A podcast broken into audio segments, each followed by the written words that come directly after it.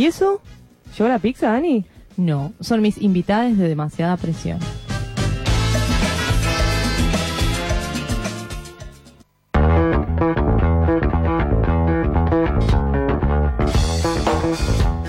Bueno, hoy tenemos una invitada especial. Le damos la bienvenida a Mónica Santino. Hola. Hola, Eh, ¿cómo están? Jugadora de fútbol, directora técnica y fundadora de la Asociación Civil eh, La Nuestra Fútbol Feminista en, el- en Villa, en la Villa 31. Y una emoción de tenerte acá, la verdad. No, Bueno, a ver. gusto es mío. Me gusta estar acá. Sí, sí, me dijiste que te gustaba la radio. Me gusta la así. radio y la tribu es, un- una, una radio compañera. A la que queremos mucho.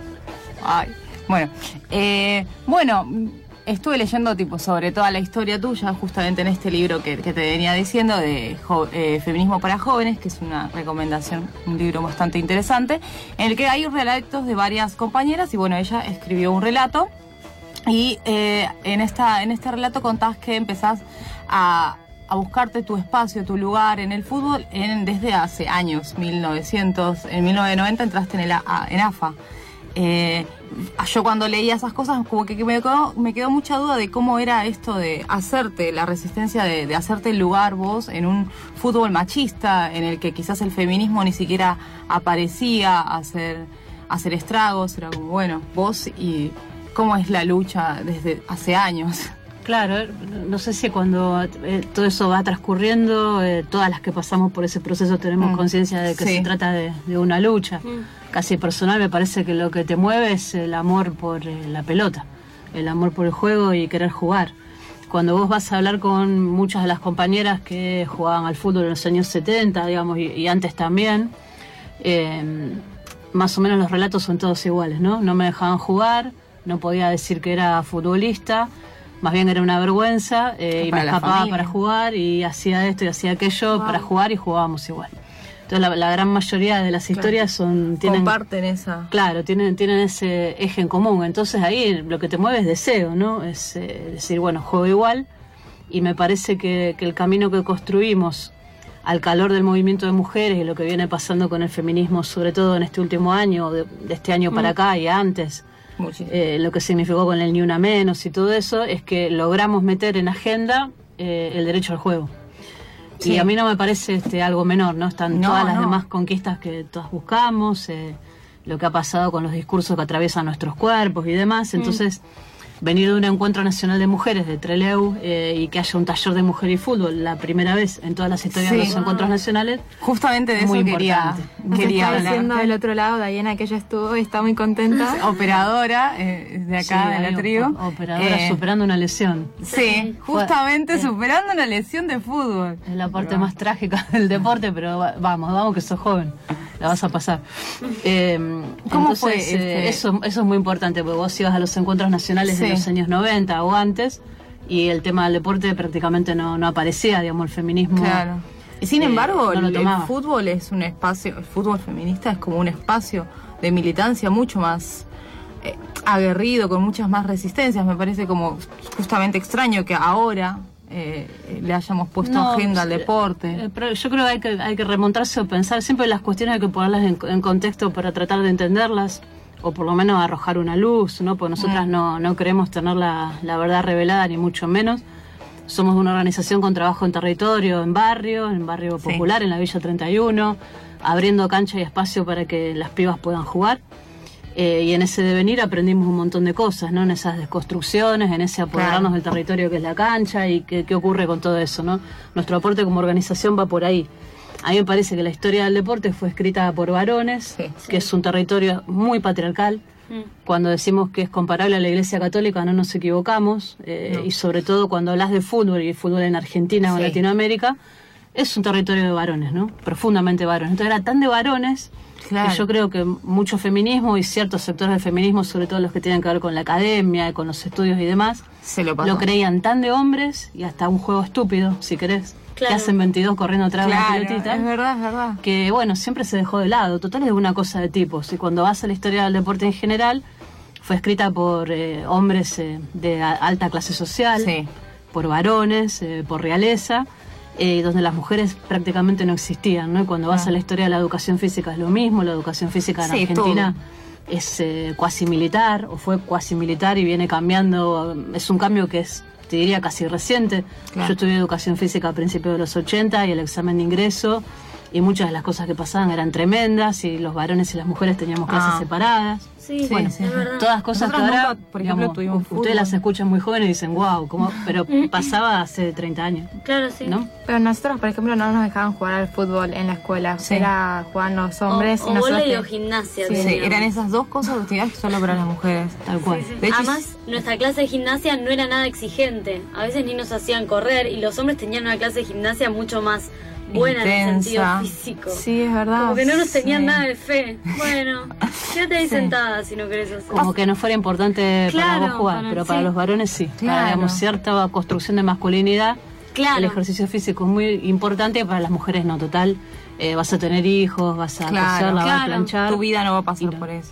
Entonces ahí el, el fútbol es un canal para romper cosas y para empoderarte maravilloso. Sí. Y es lo que nosotros venimos aprendiendo en este tiempo.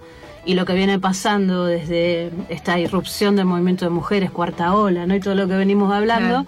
es que el deporte también se subió, ¿no? A la, a la ola y, Obviamente y es no, fantástico lo que viene pasando con montones de espacios de fútbol que se multiplican, más compañeras para jugar, la selección argentina de fútbol que Tal reclama eh, Ahora- derechos En el mundial. una cancha llena de mujeres, como fue pasó el 8 de noviembre en Arsenal, que fue Sí. impresionante, eh, con pibas chiquitas de 8 o 9 años que se tienen como referente una jugadora mujer. Eso, Que eso a nosotros no nos pasaba. Claro, Claro, ustedes en esa época no tenían referentes. No, siempre fueron varones. digamos. Claro. Para mí, que soy más vieja, Maradona, y para las que son más jóvenes, Messi. Tessi. Tessi.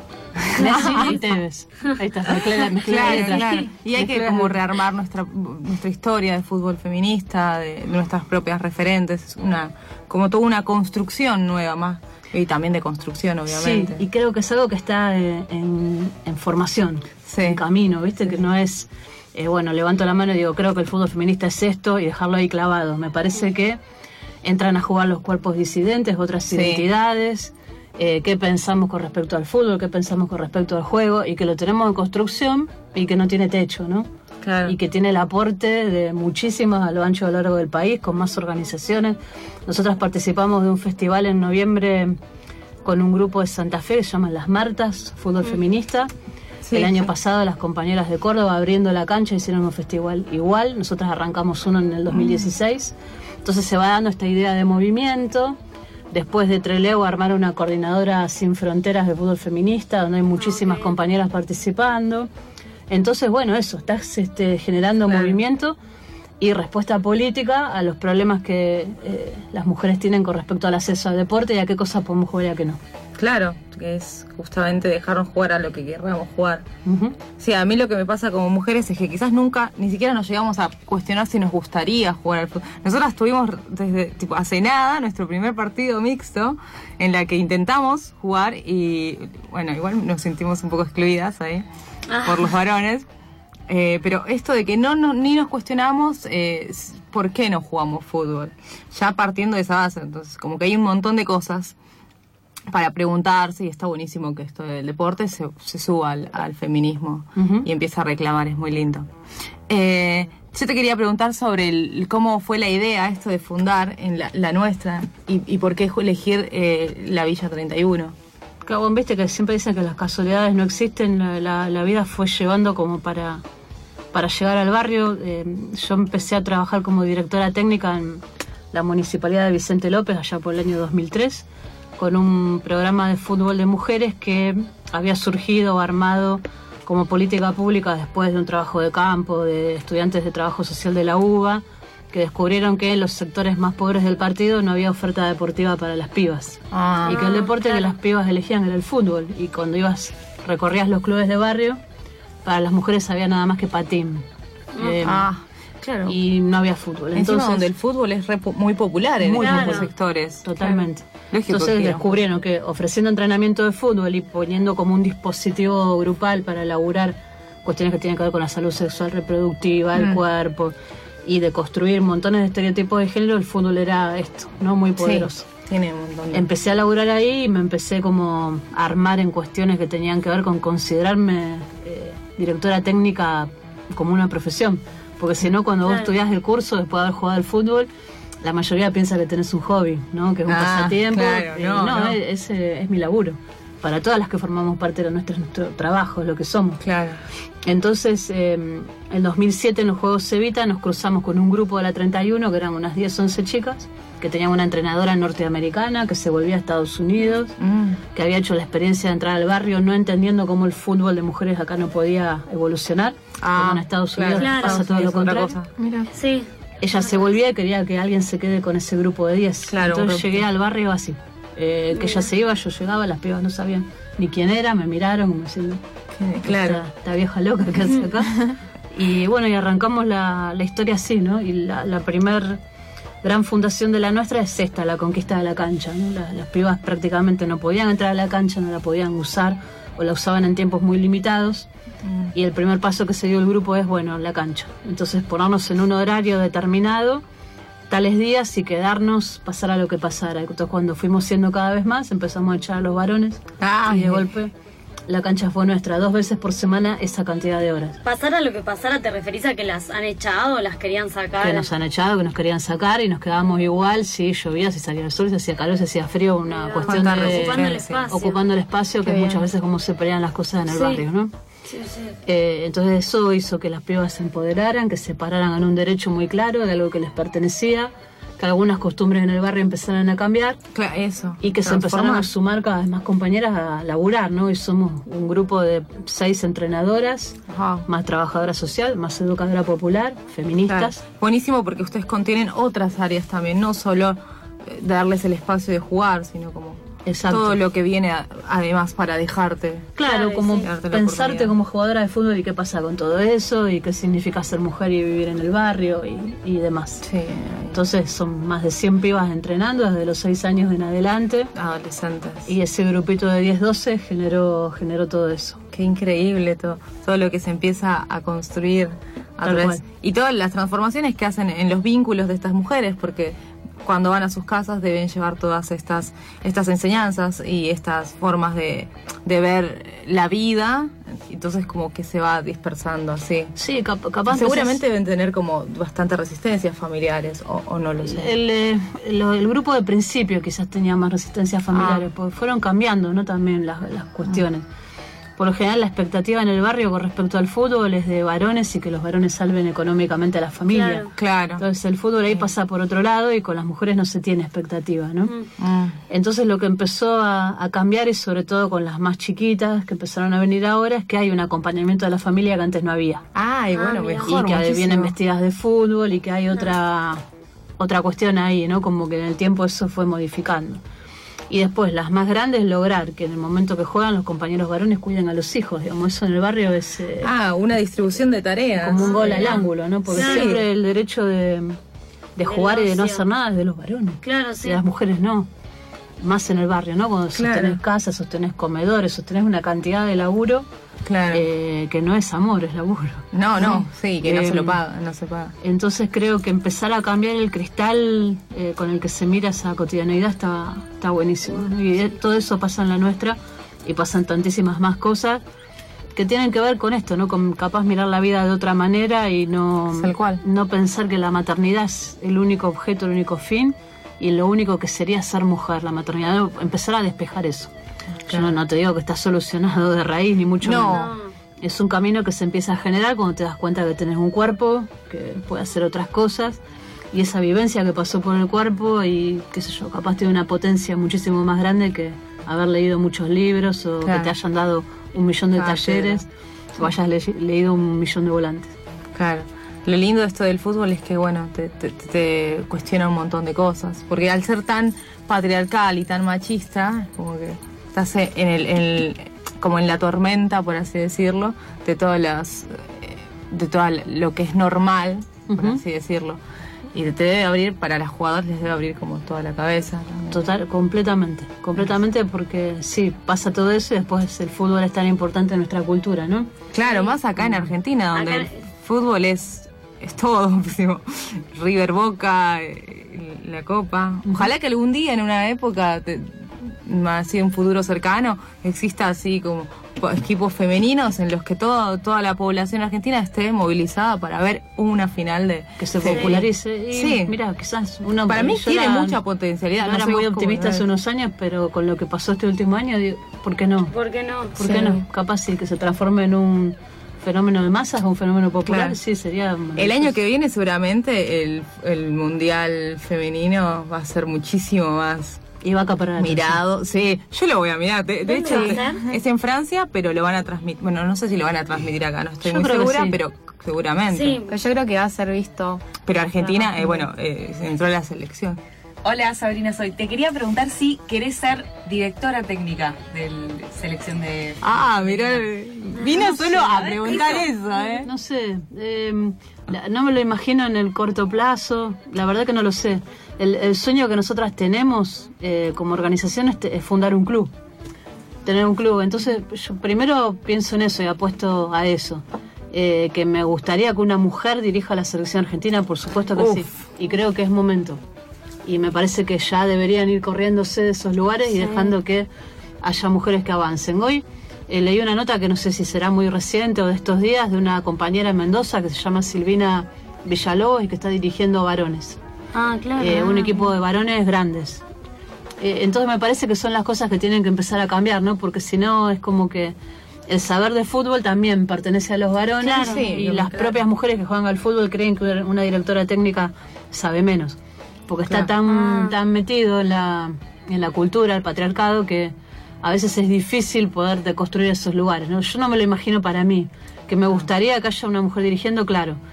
Pero tengo los pies tan puestos en una organización social y en un barrio y en, en unas necesidades que son Claro. muy específicas, muy puntuales. Y para nosotras del club sería la manera de empezar a entrar al torneo de AFA a nuestra forma y no a la manera que te dicen los clubes, ¿no? Claro, Porque tal cuando vos vas a Boca, River, Independiente, bueno, lo decíamos recién ahí con la compañera, se lesionó y el club donde juega eh, no se hace cargo. Se desentiende no totalmente. importa. Claro. Entonces, nosotros necesitamos que para que el fútbol cambie, de mujeres haya divisiones inferiores. Y para eso necesitas un club que aloje pibas chiquititas. Que ahora no las aloja, digamos. Vos llegás, Claro, que te entrenen desde pequeña. llegas con 14 años, que digamos perdiste un montón de tiempo, es la edad eh, que AFA permite jugar. Y entras a un club donde te mandan al último lugar del, del lugar a entrenar, a una cancha pelada, sin camiseta, sin pelota, sin, digamos, los recursos que son necesarios. Muchas veces los propios planteles juntando guita para el micro para donde tiene que ir a jugar. Bueno, montones de necesidades. Entonces nosotros imaginamos que un club propio que vaya de abajo para arriba, entrar a AFA en esa, de esa manera, sería una, una forma de empezar a dar vuelta la, la taba, ¿no? Si se quiere de alguna manera. Entonces, eso nos lleva una energía muy grande como para pensar, uy, sí, entro en el circuito de AFA para Claro. dirigir la selección argentina. Creo que hay montones de entrenadoras valiosísimas y que nos tenemos que dar nosotras de ese lugar y creárnosla Claro. un poco, ¿no?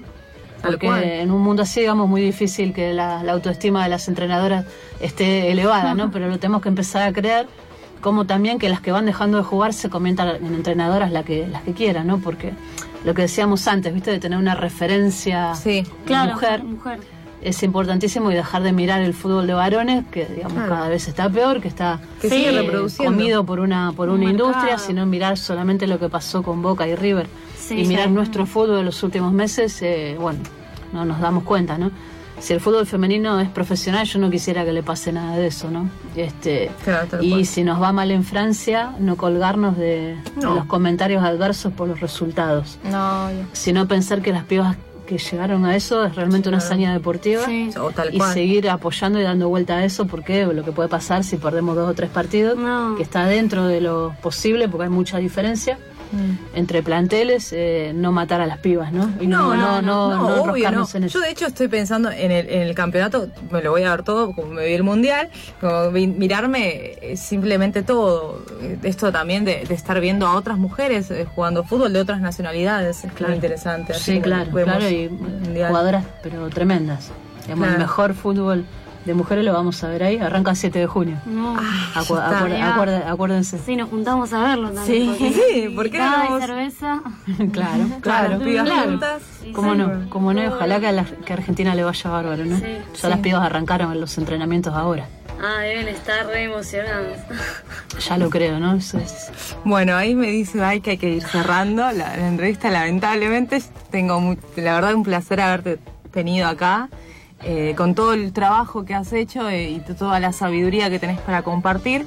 Pero bueno, eh, nos quedamos con cortos de tiempo. Pero bueno, muchas gracias por haber venido a- hasta acá. No, me encanta.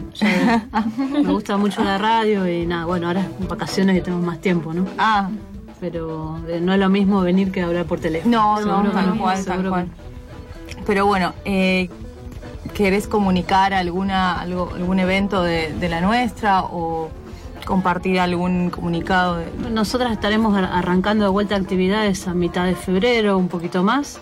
Eh, vamos a participar de una liga de fútbol 5 que se llama Nosotras Jugamos, que es una liga pensada con perspectiva de derechos. Esto es que aparte de campeonato va a haber talleres y cuestiones que a las pibas les interesa hablar y conversar. Eh, que esperamos que se anoten más equipos en esta oportunidad, un torneo de fútbol 11 que se llama um, Fútbol por la Inclusión o algo así. Está Poder para participar todos. en las dos cosas, sí, sí, claro. Y comunicarse con nosotras, tenemos una página en Facebook que es la nuestra Fútbol Femenino. Sí, tienen ¿sí? Instagram también. Y Instagram y creo que Twitter también.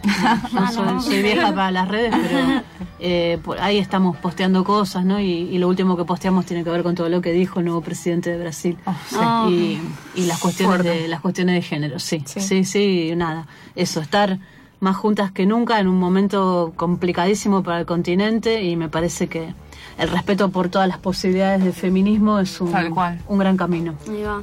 Bueno, y seguir compartiendo también entre nosotras todos los, todos los conocimientos y saberes. Bueno, entonces nos vamos a un tema musical, ¿no? Eh, muchas gracias por haber venido. No, a usted. Gracias. Muchísimas gracias.